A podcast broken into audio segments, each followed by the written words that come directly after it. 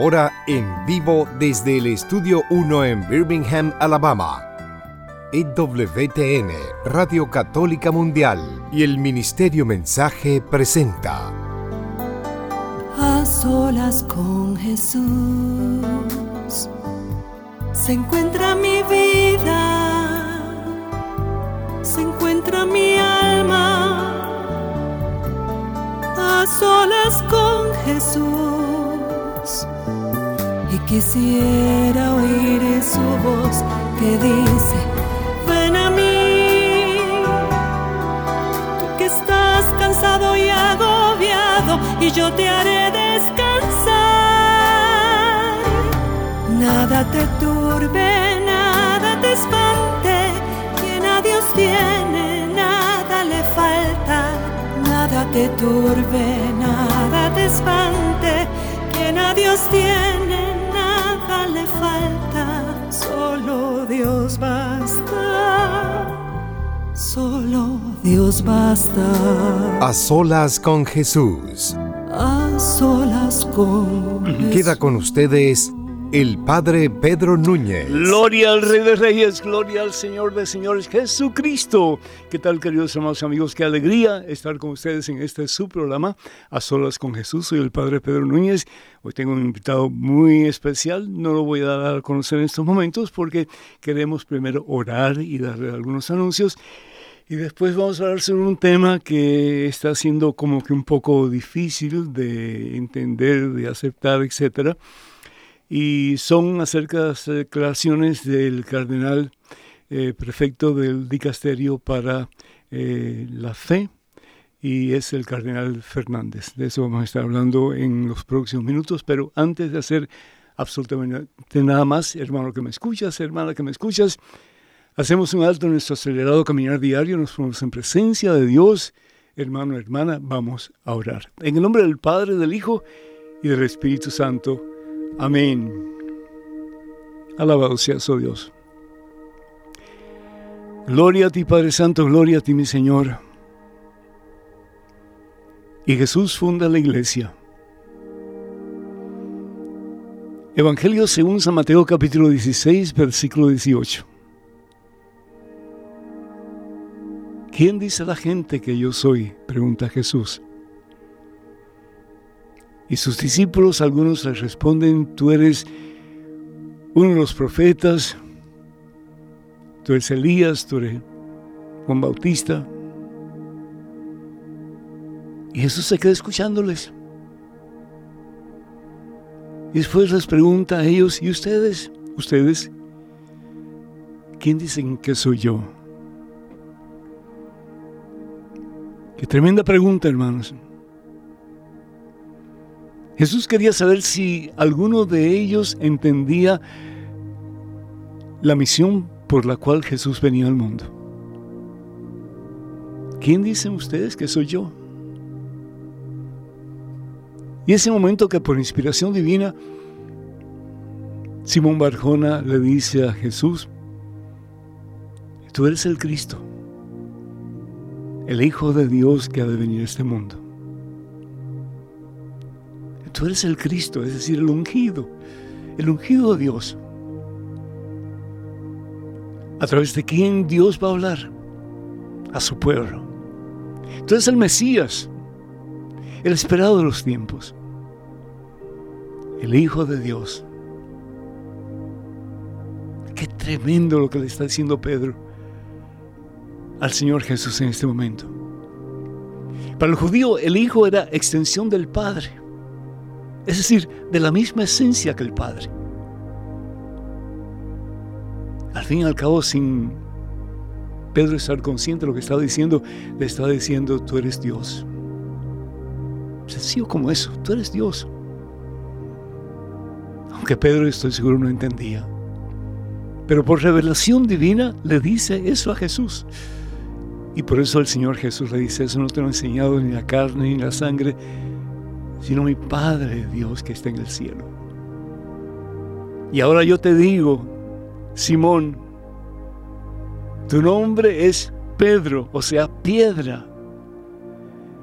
Y sobre esta piedra edificaré mi iglesia.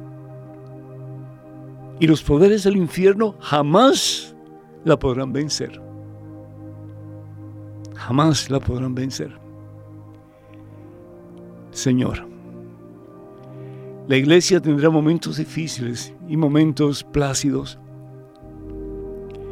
La iglesia tendrá momentos de terrible tempestad y momentos de calma. La iglesia de Jesucristo, a pesar de los pesares, no sucumbirá. La iglesia de Jesucristo no será destruida porque la iglesia no es voluntad humana, la iglesia es voluntad divina. Y nada ni nadie tiene poder para destruir la obra que Dios promete mantener firme. Y esa obra es la iglesia de Jesucristo, la iglesia que conocemos como la una santa católica y apostólica. Es una porque la verdad de Dios es uno. Y Dios es uno solo. Dios no es un grupo de verdades diferentes o de teologías diferentes. Dios es uno solo. Su iglesia, por lo tanto, es una. Y es la fundada sobre la persona de Pedro y los demás apóstoles. La iglesia es santa.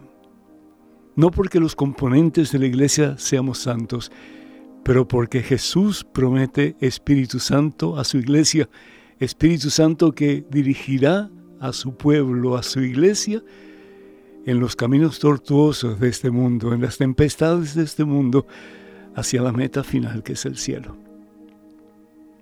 La barca de Pedro no se hundirá. La barca de Pedro llegará a puerto seguro. Y esa barca de Pedro es la iglesia. La iglesia es una, es santa, es católica, porque la palabra católica viene del griego que significa universal. Jesús no quería solamente salvar a un grupo de personas como pensaban los judíos, que se creían a sí mismos el único y pueblo elegido por Dios. El Señor Jesús dice a través del discípulo Timoteo, Dios quiere que todos nos salvemos. Sí, y que todos experimentemos la gloria de Dios. La iglesia es para todo el mundo, para todo el que quiera, y seguirá proclamando las verdades de Cristo Jesús, su Evangelio, hasta el fin de los tiempos. Y la iglesia es apostólica, cimentada sobre Pedro y los demás apóstoles, cuya tradición seguimos firmes en ella y seguiremos hasta el fin de los tiempos. Tradición que nos enseña qué realmente es lo que Jesús vino a decirnos y cómo podemos nosotros experimentar la verdadera vida que es unión con Él a través del cumplimiento de su voluntad. Gracias Señor. Gracias Padre Santo por darnos la iglesia Gracias por enseñarnos el camino que nos lleva a la meta que tú tienes para nosotros, que es estar unidos a ti en esa iglesia fundada por ti mismo, Señor. Gracias Jesús, porque no solamente vienes a enseñarnos el camino, tú eres el camino, pero vienes también, Señor, a dejarnos un instrumento maravilloso para que en ese instrumento podamos alcanzar la vida eterna y llevar a muchos, comenzando con nuestras familias, a tus pies un día en tu gloria en el cielo. Bendice, mi Dios, bendice a cada uno de tus hijos, de tus hijas en estos momentos. Ayúdanos, oh Dios, a esclarecer cualquier duda, cualquier problema, cualquier situación difícil que podamos tener, cualquiera que sea, Señor. Te pido muy particularmente por el Papa Francisco, bendícelo, Señor. Dale discernimiento. Dale, Señor, la habilidad de poder compartir la fe con todos los cristianos y con el mundo entero. La fe en ese en quien todo podemos y para quien todo es posible, que es Jesús el Señor. Y danos, oh Dios, un corazón abierto y una mente deseosa de recibir tu palabra, Señor, palabra que sana, palabra que libera, palabra que restaura, sí, palabra que salva. Haznos, oh Dios, haznos no solamente miembros de tu cuerpo, que es la iglesia, pero enséñanos a ser unidos en ti, Señor Jesús. Padre, que todos sean uno como tú somos uno. Entonces el mundo creerá que tú me has enviado. Evangelio según San Juan capítulo 17 versículo 21. Bendice, Señor, a cada uno de tus hijos, de tus hijas en estos momentos. Y danos, oh Dios, la amplitud mental para poder entender lo que vamos a compartir en este programa. Y que todo lo que hagamos y digamos, mi Dios, esté de acuerdo a tu santísima voluntad. A ti la gloria, Padre, en Cristo Jesús, por los siglos de los siglos. Amén, Señor. Amén. Bendito seas, mi Dios. Bendito seas. Gloria, gloria, gloria a ti, Señor. Qué hermoso, hermanos y hermanas, poder estar con ustedes. Y bueno, pues ya presento a mi ilustre invitado, que es Omar. Y Omar está con nosotros. Él, Omar tiene varios, varios ministerios eh, y quisiera pues señalar algunos de ellos. Eh, Omar Aguilar es conductor de Perspectiva Católica aquí en WTN. Es un gusto tenerte, hijo. Bienvenido. Y también pues ah, es autor de Latinos Católicos en Estados Unidos y es director de em, eh, de religión. Educación religiosa. Educación religiosa en Dallas, Texas. Y es un activista pro vida. Y puedo seguir enumerando cosas, pero yo creo que es suficiente por ahora. Así que, Omar, bienvenido. Es un gusto tenerte. Ah, padre, una gran alegría, como siempre, a acompañarlo y bueno, estar a solas con Jesús y a solas con el Padre también. Qué bueno, bendito sea Dios.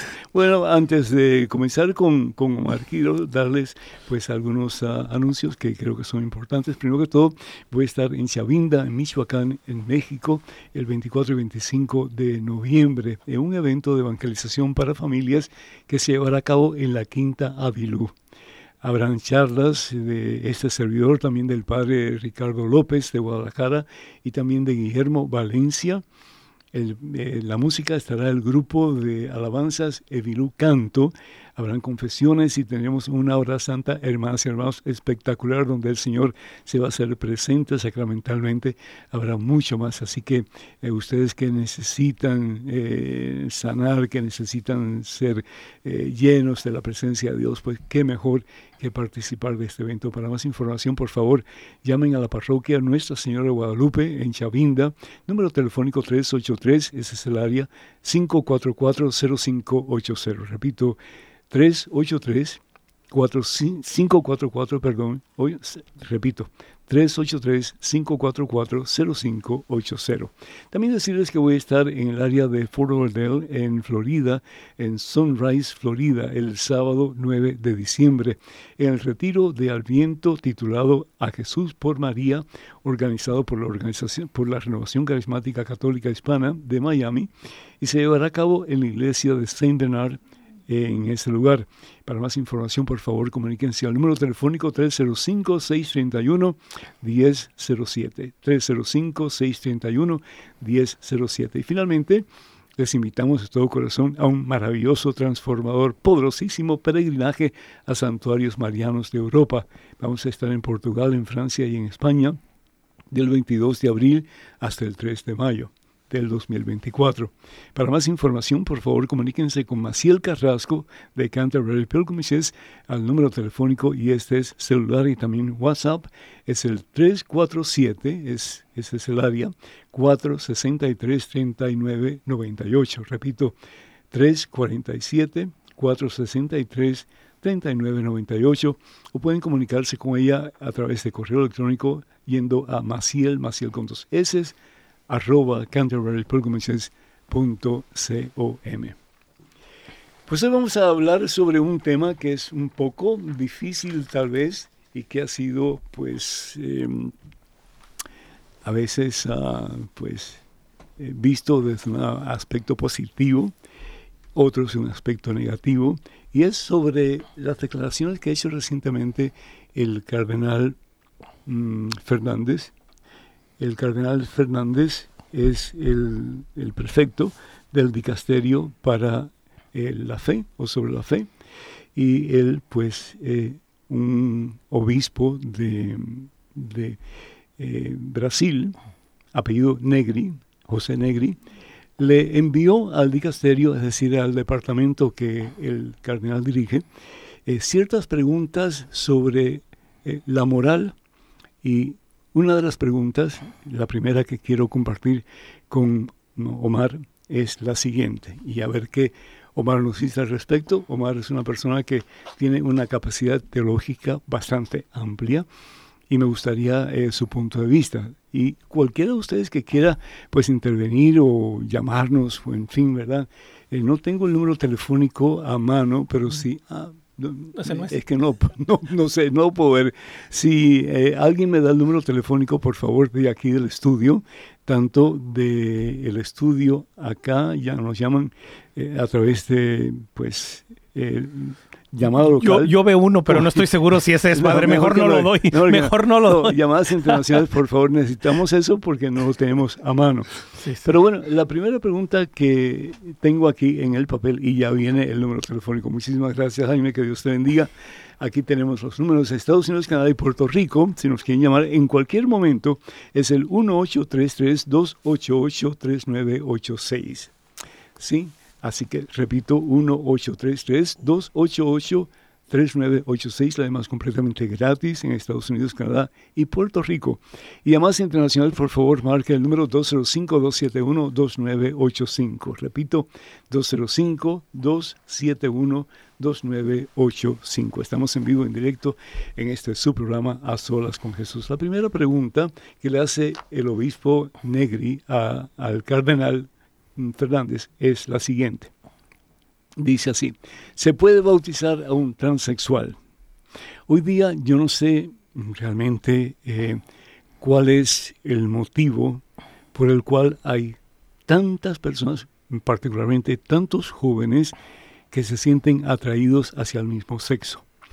Y hay jóvenes que hasta han, pues, ah, eh, se han sometido a operaciones para cambiar su, sexo, eh, han recibido una cantidad de hormonas y tienen que recibirla ah, por el resto de su vida, pero sin embargo quieren hacer eso y tal vez muchos de ellos después en el proceso se arrepienten y quieren regresar a lo que eran antes, ya bien sea hombre o mujer, y es una situación muy difícil eh, hay unas estadísticas que estaba leyendo, por cierto, esta mañana sobre eh, la cantidad de suicidios que hay a consecuencia de, sobre todo jóvenes que han querido ser eh, transexuales, que han querido cambiar su, su sexo y que después no están cómodos con lo que tienen y quieren regresar, pero ya para muchos ha sido imposible, en parte porque la cirugía es cara y segundo porque el consumo de la droga que tienen que,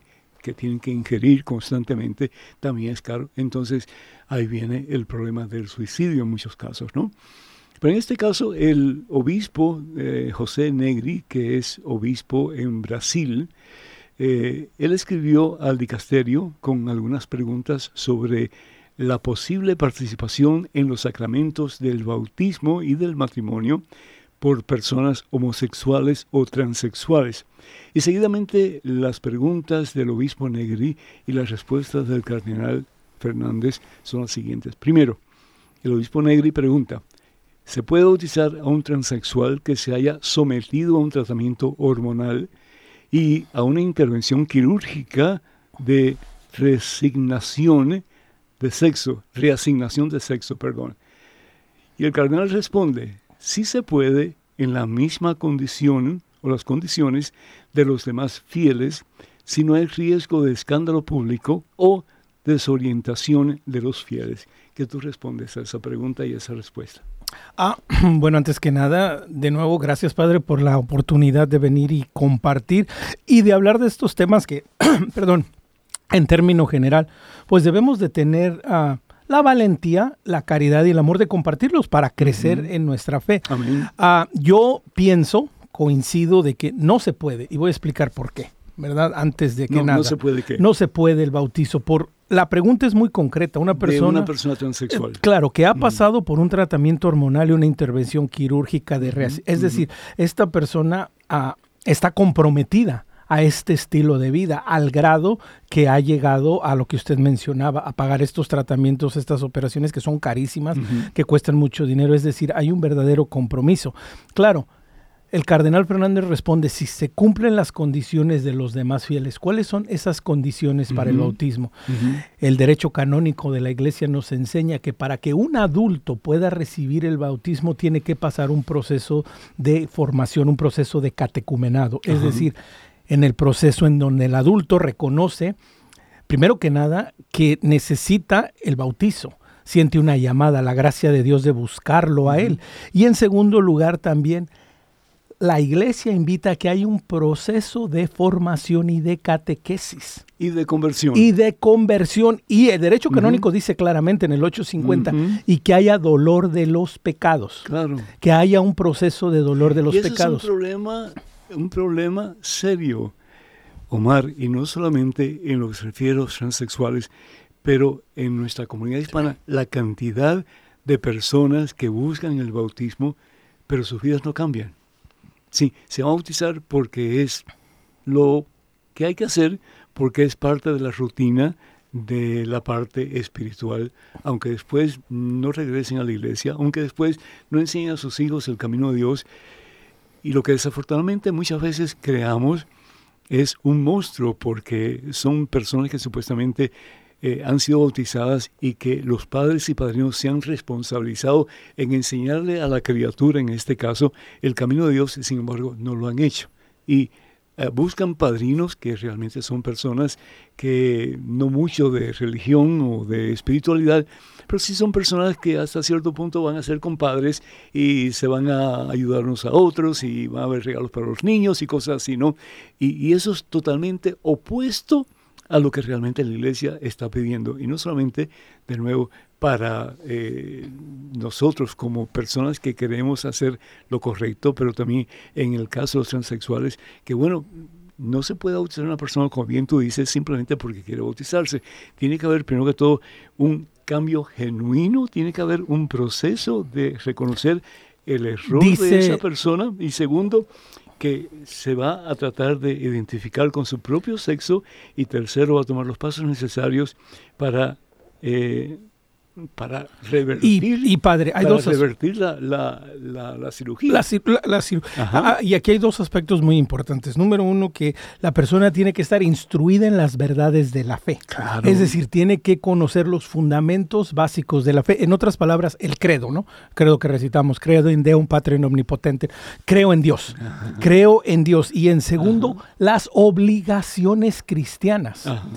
Entonces, conocer la al fin y al verdad cabo para nuestro bien. para nuestro propio bien. Claro, Y, y como el cardenal responde, y que no, y, y lo voy a leer, si no hay riesgo de escándalo público o de desorientación de los fieles. Bueno, acá tenemos que reconocer que una persona que tiene disforia de género, que una persona que está pasando por esta situación, más allá de, de lo que sabemos o no sabemos por qué ha llegado a esto, este es por su naturaleza un hecho público. Claro. Una persona Claro. que busca a transformarse, aunque no sucede, que busca aparentar ser del sexo opuesto, lo hace para que sea público, para que se conozca. Nadie, Claro. ninguna persona que, que busca, un, un hombre que quiere ser mujer lo hace para hacerlo en su casa escondida. No, lo primero que quieren es hacerlo público.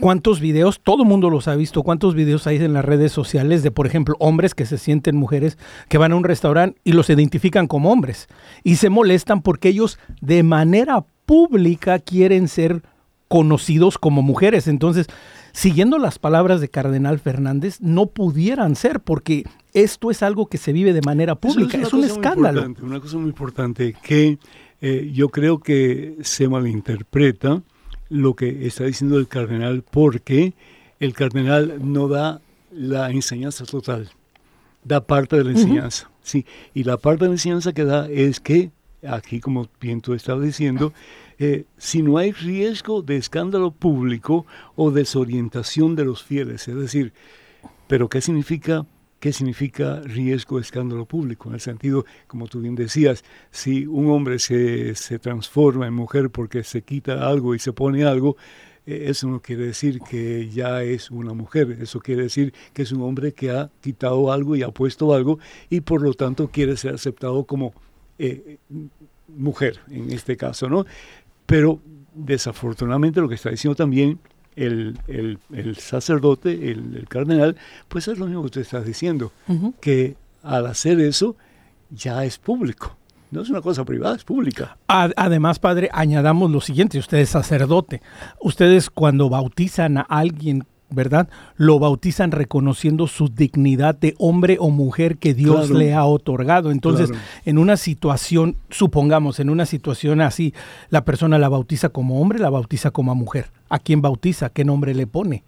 Es decir, hay una serie de cuestiones que vale la pena entender y que vale la pena meditar y, recapacitar porque precisamente también estamos faltando a la verdad antropológica del ser humano. Varón y mujer los creó, a su imagen los ha creado y que el Papa Francisco en varias ocasiones ha defendido, ha escrito, ha hablado acerca de lo que él ha dicho esta individualización del sexo que está completamente equivocada, que el Papa Francisco lo ha dicho, que rompe las bases antropológicas de la sí, familia. Si lees Amores Leticia, sí, es decir, amor y gozo, el Papa claramente habla en contra de esta disforia de género porque dice que eso va a crear serios problemas en todo el sentido de la palabra.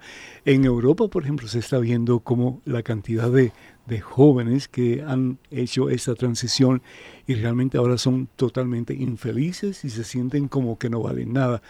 Y desafortunadamente muchas veces los padres están inconscientes de lo que están haciendo los jóvenes y aquí en Estados Unidos se está tratando de que los jóvenes no sepan lo que los padres eh, lo que los padres quieren si saben realmente qué es lo que están haciendo ellos. Y por otra parte, los padres se les niega la posibilidad de saber qué es lo que están haciendo sus hijos, porque al fin y al cabo, pues, es más dinero para, para los que están en ese proceso de, de hacer cirugías y de dar prescripciones y todo lo demás es, triste, es, absolutamente triste, y es una gran verdad de la que vivimos en las que sí la, ideología de género y todas estas corrientes perversas, porque padre no tienen otra palabra, son estas corrientes perversas que buscan manipular la esencia misma del ser humano, son las consecuencias, y tal vez en otro programa lo, ahondaremos más, ¿no? Pero son las consecuencias de la decadencia como sociedad que hemos vivido. Ausencia de Dios. Ausencia de Dios.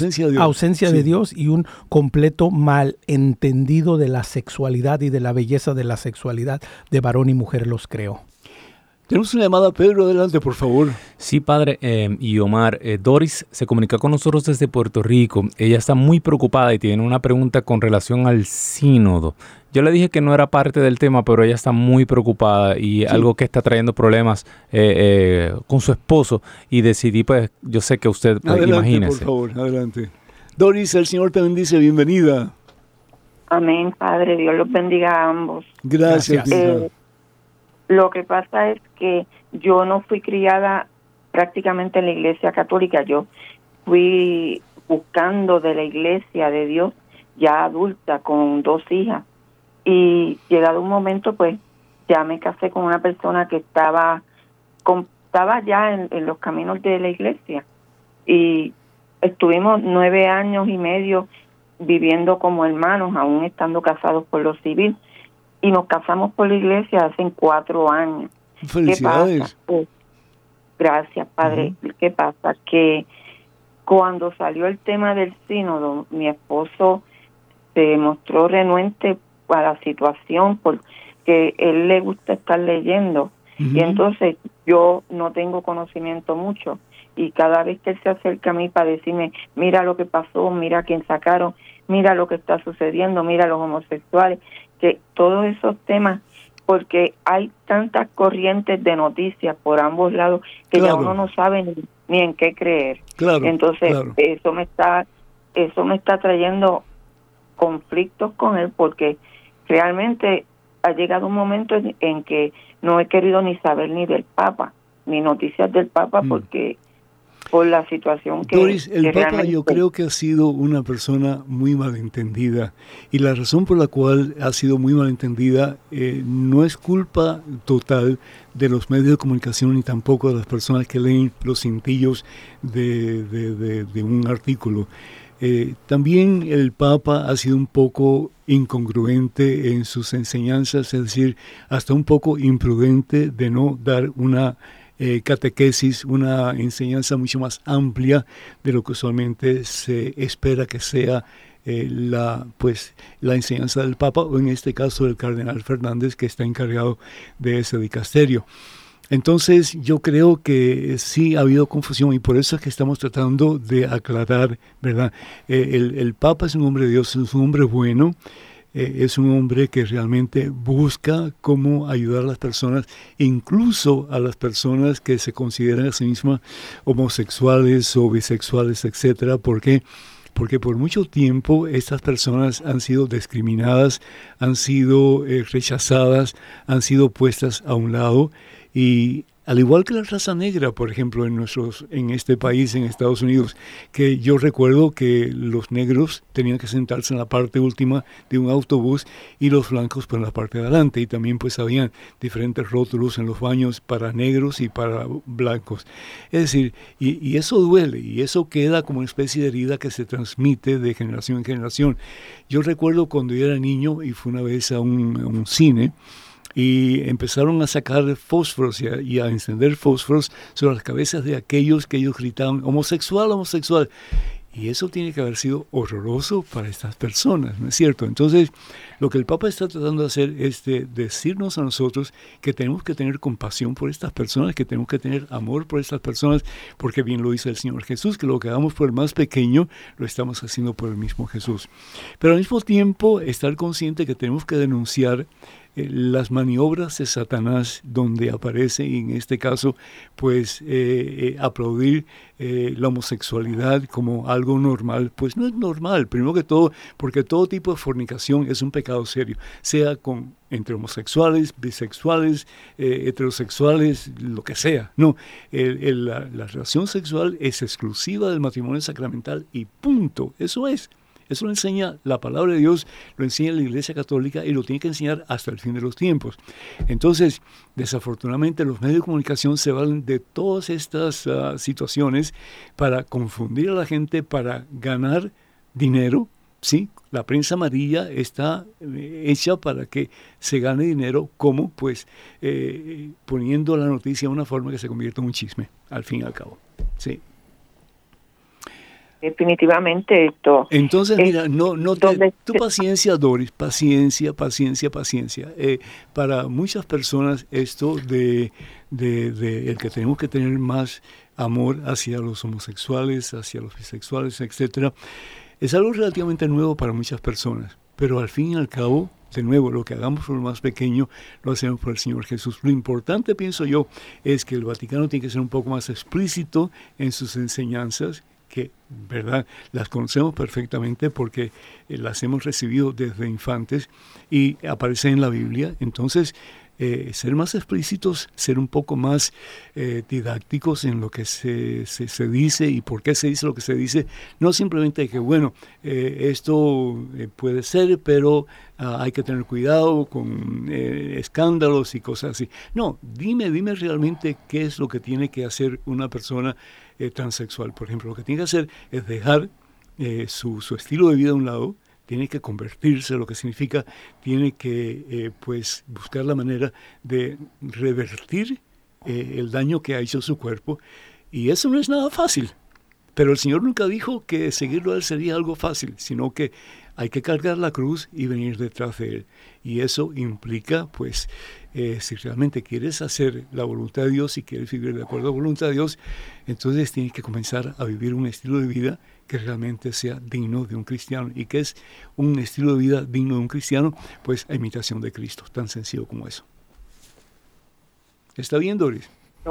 yo entiendo, yo entiendo porque yo, yo amo a personas así, pero es la actitud de él que por todas las cosas que el Papa Francisco no no aclara porque deja que pasen cosas que deja que pasen cosas como la destitución de nuestro obispo Daniel Fernández y muchas cosas más.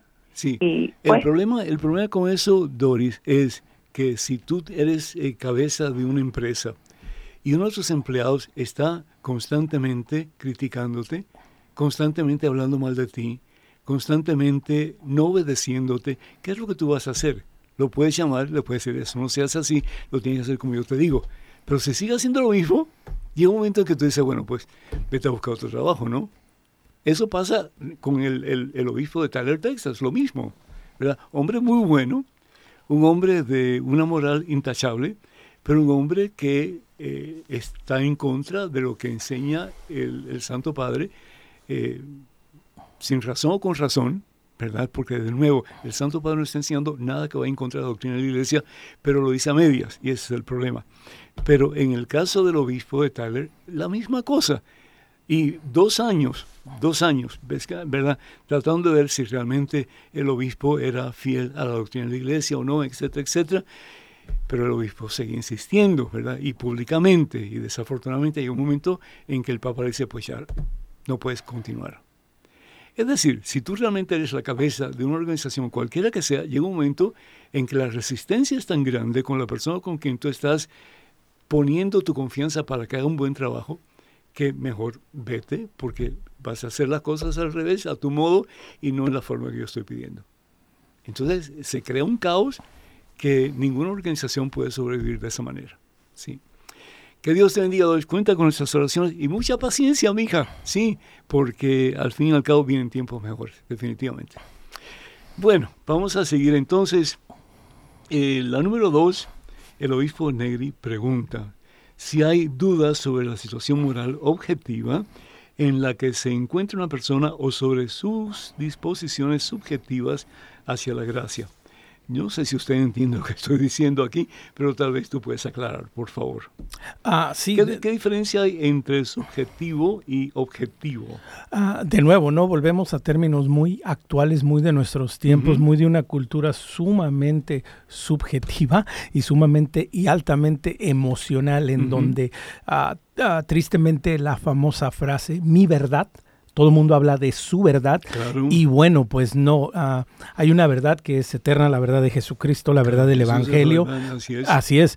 Entonces, ah, cuando hablamos de que si hay dudas sobre la situación moral objetiva de una persona, estamos hablando de algo serio, estamos hablando si esta persona realmente en primer lugar entiende la diferencia entre el bien y el mal.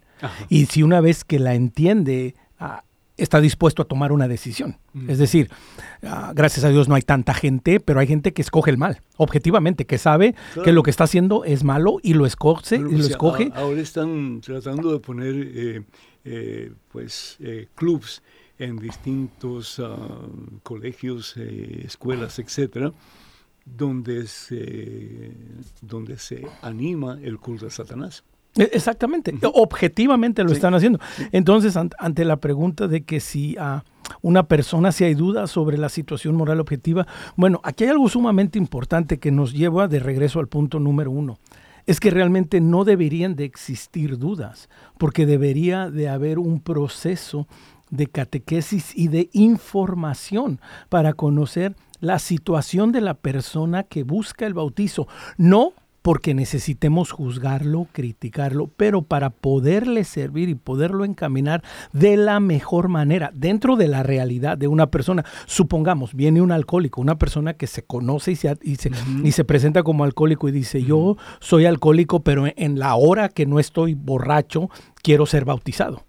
Bueno, hay que caminar con esa persona y, enseñarle y asegurarse que no haya dudas, que realmente esa persona tiene el propósito de luchar en contra de este problema del alcoholismo. Entonces, quiere decir, estás diciendo que si esa persona realmente, aunque tenga una hora de lucidez en el sentido de que lo que está haciendo es inmoral y quiere cambiar su vida, esa persona puede ser bautizada. Claro, porque tiene dolor del pecado. En el caso del transexual. Tiene que exactamente, primero que nada, reconocer que esta es una situación anormal que esto no es algo normal, de nuevo, que esto está completamente en contra de su naturaleza misma. Si la persona dice que, este, que tiene uso de razón, eh, suponte que es un, un, hombre, eh, yo estoy hablando con una persona muy allegada a mí, realmente uno de mis hermanos, que es bastante liberal, y me estaba diciendo que él conocía eh, en su primer trabajo, él vendía pieles, eh, un, un, trabajo lucrativo porque son carísimas, que tenía un, uno, un muchacho que estaba bajo él y que decía que desde los cinco años se sabía que era homosexual y que él, era así y que Dios lo había creado así. ¿Qué tú dirías al respecto? Ah, ah, sucede algo muy interesante, ¿no? Por años se nos vendió precisamente esa idea, que se nacía de una manera, pero ahora con toda la ideología de género, ahora se agrega algo más, padre. Ahora se dice, no, se nace en el cuerpo equivocado y ni una ni otra. Y se habla también de que es cuando nace la persona. Se le asigna. Se le asigna. O sea, nadie asigna nada. Nadie, o sea, claramente, o es hombre o es mujer. Su concepción, esa persona tiene los genes necesarios para ser hombre o para ser mujer. Así es, desde el momento de nuestra concepción, 23 cromosomas del padre, 23 cromosomas de la madre, y se crea un nuevo ser humano. Pero sin embargo, se sigue diciendo que no se le asigna el género cuando la persona nace y de ahí en adelante. Pero entonces, entonces puede decir me asignaron mal. Entonces podemos, exactamente, y entonces podemos caer, y esto sí es algo que puede ser preocupante para más de uno de nosotros, que podemos caer en un juego de palabras. Claro. Ah, y, y, y, no podemos olvidar de nuevo el valor intrínseco de los sacramentos. Es que los sacramentos, de nuevo, no, no, no estamos jugando a la lotería a ver si le atino, o sea, nos acercamos a los sacramentos con al menos un poco de conciencia de lo que ellos nos vamos, infunden. ¿Cómo vamos a recibir gracia santificante?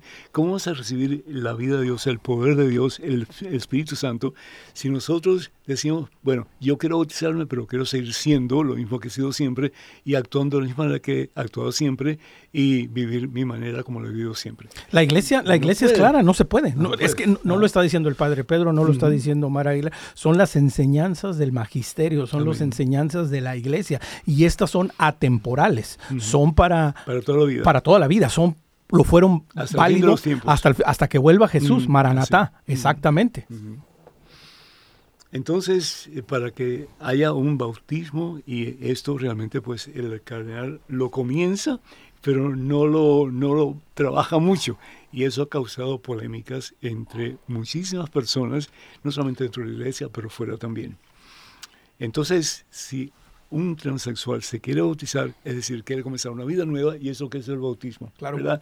Eh, el diálogo entre Nicodemo y Jesús, ¿verdad? Maravilloso. ¿Qué tengo que hacer para, para, para vivir de esa para nacer a la vida. Ni, modo que me mete en el vientre de mi madre, le dice. Pues tienes, que nacer de arriba, del agua y del espíritu. Es decir, ese es el, verdadero nacer de nuevo. Hay, hay personas que dicen, no, yo he nacido de nuevo cuando fui a tal asamblea y ahora soy una criatura nueva. No, tú cuando te bautizaste, tú fuiste ya desde ese momento una criatura nueva. Y, rápidamente, Padre, en ese, en ese pasaje del Evangelio de Juan del capítulo tercero, que es muy lindo, porque Jesús le dice a Nicodemo, tú que eres un sabio y estimado, notabilísimo, le dice notabilísimo del pueblo de Israel, pero aún así Nicodemo en humildad reconoce, y, muy interesante, ¿no? Dice que va de noche para que no lo vieran, pero había el propósito de buscar la verdad, de acercarse a Jesús. Mm aunque sea, si te toca llegar de noche, bendito sea Dios, pero hay el propósito de enmienda, el propósito de conversión, el propósito de que Nicodemo podía haber dicho, pues ya soy sabio, soy notable, me quieren, me admiran. No, él sabía que le faltaba algo y que ese, ese algo, ese encuentro personal con Cristo Jesús. Que cambia la persona y la cambia para siempre. Bendito sea Dios. Y eso es lo que se llama la gracia santificante, es decir, la, la fuerza de Dios que nos hace santos que nos santifica, que nos hace como Jesús. Sí, y que Jesús lo dice repetidamente en el Evangelio. O sea, no hay un, y, oh, Padre, usted que es un experto en la palabra de Dios, ¿no? O sea, no hay un pasaje en la Biblia en donde Jesús les diga, bueno, tranquilo, sigue pecando y luego vuelves por el resto. Mm. Vete y no peques más. O sea, le, bajan al hombre, ¿no? Por el techo, los amigos. No, y, la, adúltera. La adúltera. Y en general, o sea, es, la constante es, sí. no vuelvas a pecar. No peques más. Entonces, eso, eso aplica a los tiempos de Jesús y aplica a nuestros que esté libre de pecado, tira la piedra. Tira la piedra. nadie la pudo tirar. Entonces Jesús dice, yo tampoco te condeno, pero vete y no peques más. Entonces, es ese reto, esa, esa disposición se aplica para todos nosotros, incluido personas con, con disforia de género, personas que sienten atracción al mismo sexo, como cualquier persona, cualquiera de nosotros, nadie, nadie está exento. vecino y hasta tú mismo. Uno mismo, exactamente. Amén, Padre. empieza, empieza por, por uno mismo. Porque es muy fácil apuntar con el dedo claro. a la persona y decir, esta persona está Ver la mal". viga en el ojo ajeno. Pero nosotros no estamos tan bien muchas veces, ¿verdad? Exactamente. Amén. Y, y la caridad empieza en casa. Es Absolutamente. decir, y el cambio tiene que empezar en casa también. Aquí otro, ¿verdad? Vamos a ver. El obispo Negri pregunta si es lícito a un sacerdote administrar el sacramento del bautismo a quien no se arrepiente de un acto objetivamente contrario a la ley de Dios, eh, que es patente en el momento mismo del sacramento. Y ya hemos hablado de eso, ¿verdad? Pero un poquito más si quieres ahondar sobre eso. Sí, y, y acá vale la pena una pregunta, si me la permite, padre, ¿no? Usted como sacerdote, ¿no? Ah, ¿Es lícito que usted ah, le perdone los pecados a alguien que no se arrepiente de sus pecados? No puedo, no puedo. Eh, yo lo he compartido anteriormente con, con ustedes, pero esta señora que una vez vino a mí, yo estaba recientemente ordenado, y me dice, yo estoy viendo adulterio. Y le digo, ¿se arrepiente? Me dice, no. Le digo, no puedo perdonar. Es decir, Jesús no puede, Dios no puede perdonar algo de lo cual nosotros no nos arrepentimos. Entonces, ¿cómo bautizar a una persona que no se arrepiente y que va a seguir viviendo ese estilo de vida? No puede ser. Sí, el, el- el cardenal Fernández responde al efecto, ¿no? Que nunca podemos olvidar el aspecto del amor incondicional de Dios. Claro, toda absolutamente. razón. Eh, eh, en, en toda razón, pero de nuevo, acá estamos Pero hablando de la recepción El de Dios que te creó sin tu consentimiento. no te puede salvar sin, sin tu tu permiso. Exactamente. De nuevo, ah, Y estamos hablando de doctrina de los primeros siglos, ¿no? sí, sí, sí. Particularmente. eh, Pero que sigue tan vigente hoy como, como, como, como estaba hace Claro, años. Entonces, claro. de nuevo, o sea, estamos hablando de situaciones concretas y específicas. Si alguien no tiene este sentido de arrepentimiento objetivo, no es culpa de la iglesia y no es culpa del Y sacerdote. por eso estamos como estamos. Ah, pero si, si, si todo el mundo lo hace, si todo el mundo tiene relaciones sexuales fuera del matrimonio, ¿por qué no lo voy a hacer yo? Es decir, no, pues porque tú estás llamado a ser diferente, Y- tú estás llamado a vivir la vida que Dios te entrega, que es una vida en relación a Él. y tiene que no, haber... al de- no al mundo, ni a Satanás, ni a hacer lo que te dé la gana con tu carne, no, sino que es una vida vivida en relación a Jesucristo, ¿verdad? Sí. Es decir, que ya no sea yo quien viva, decía San Pablo, que sea Cristo quien vive en mí. Absolutamente, y quedándonos con San Pablo, ¿no? Dice en su carta a los romanos en el capítulo 12, transfórmense a partir de una renovación interior para que sepan lo que es bueno, lo que le agrada a Dios. Es decir, San Pablo nos reta a objetivamente reconocer, primero que nada en nuestro interior, aquello que es bueno, que le agrada a Dios. Amén. ¿Y qué es lo que más le agrada a Dios? Decía San Irineo, la gloria de Dios es que el hombre viva. Fíjate qué interesante lo que dice San Pablo en su carta a los Efesios en el capítulo 4. Y, y eso es para todos nosotros, ¿verdad? Comenzando con nosotros mismos, que a veces buscamos excusas para hacer cosas que no deberíamos de hacer. Dice, ah, comienza diciendo en el versículo 29, capítulo 4 de la carta de San Pablo a, a los Efesios, no salga de sus bocas ni una palabra mala. Es decir, caramba, una palabra mala, ¿qué, qué efecto puede tener negativo o nocivo?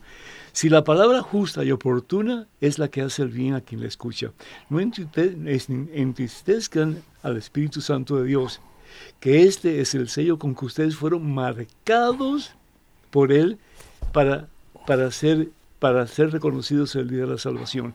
Arranquen de raíz entre ustedes todo disgusto, arrebatos, enojos, gritos, ofensas y toda clase de maldad.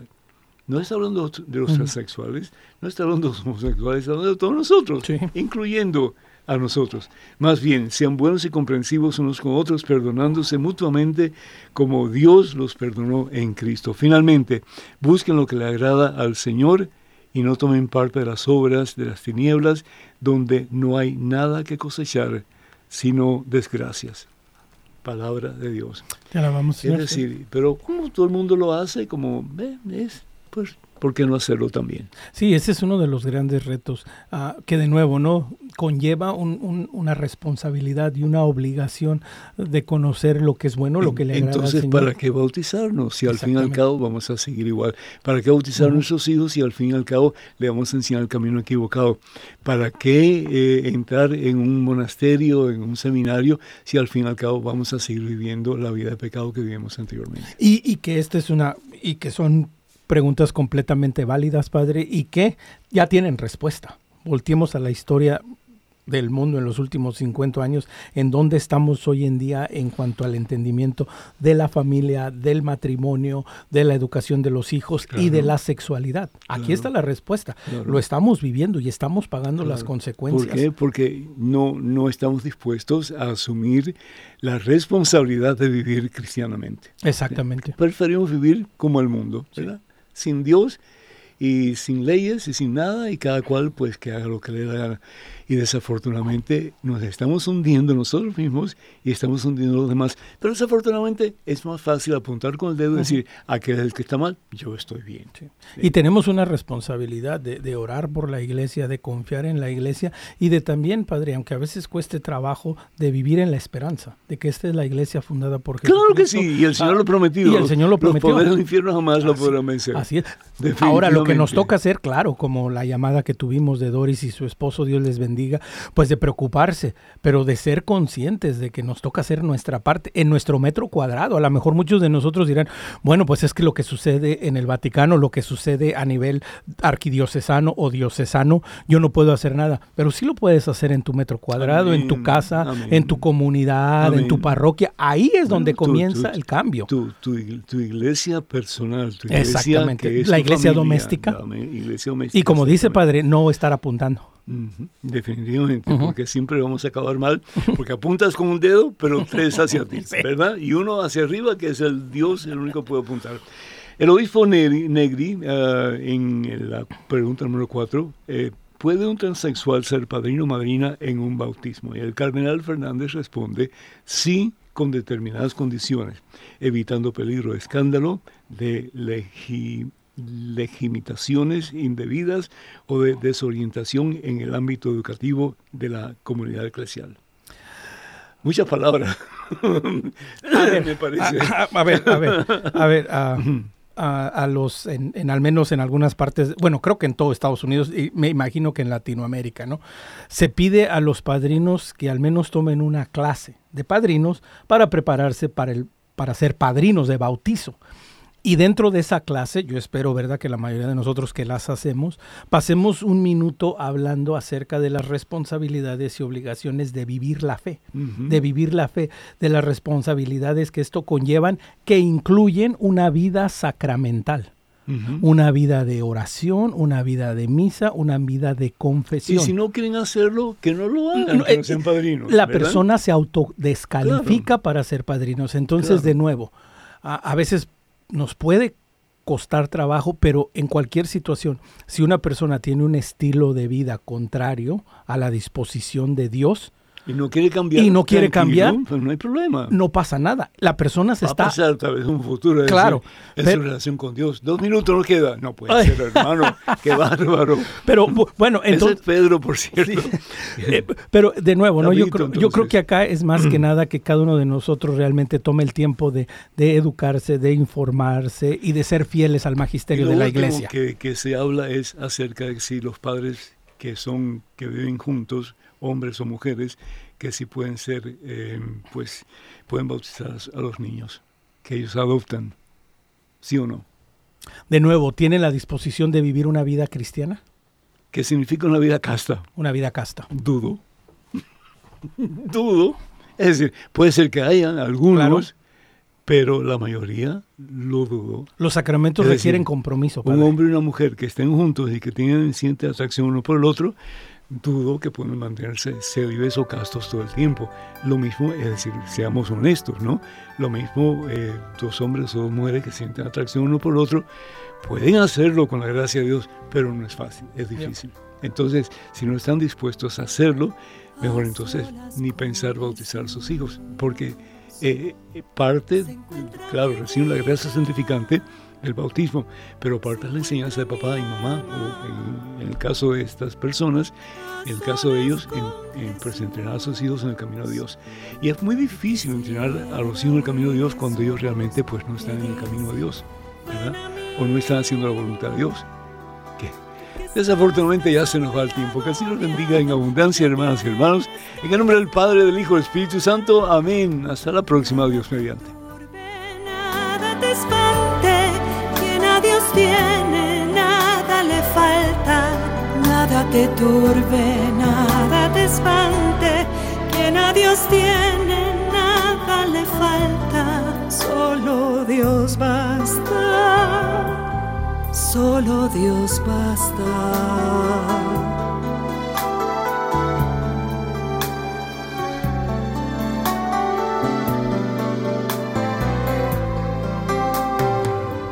Solas con Jesús.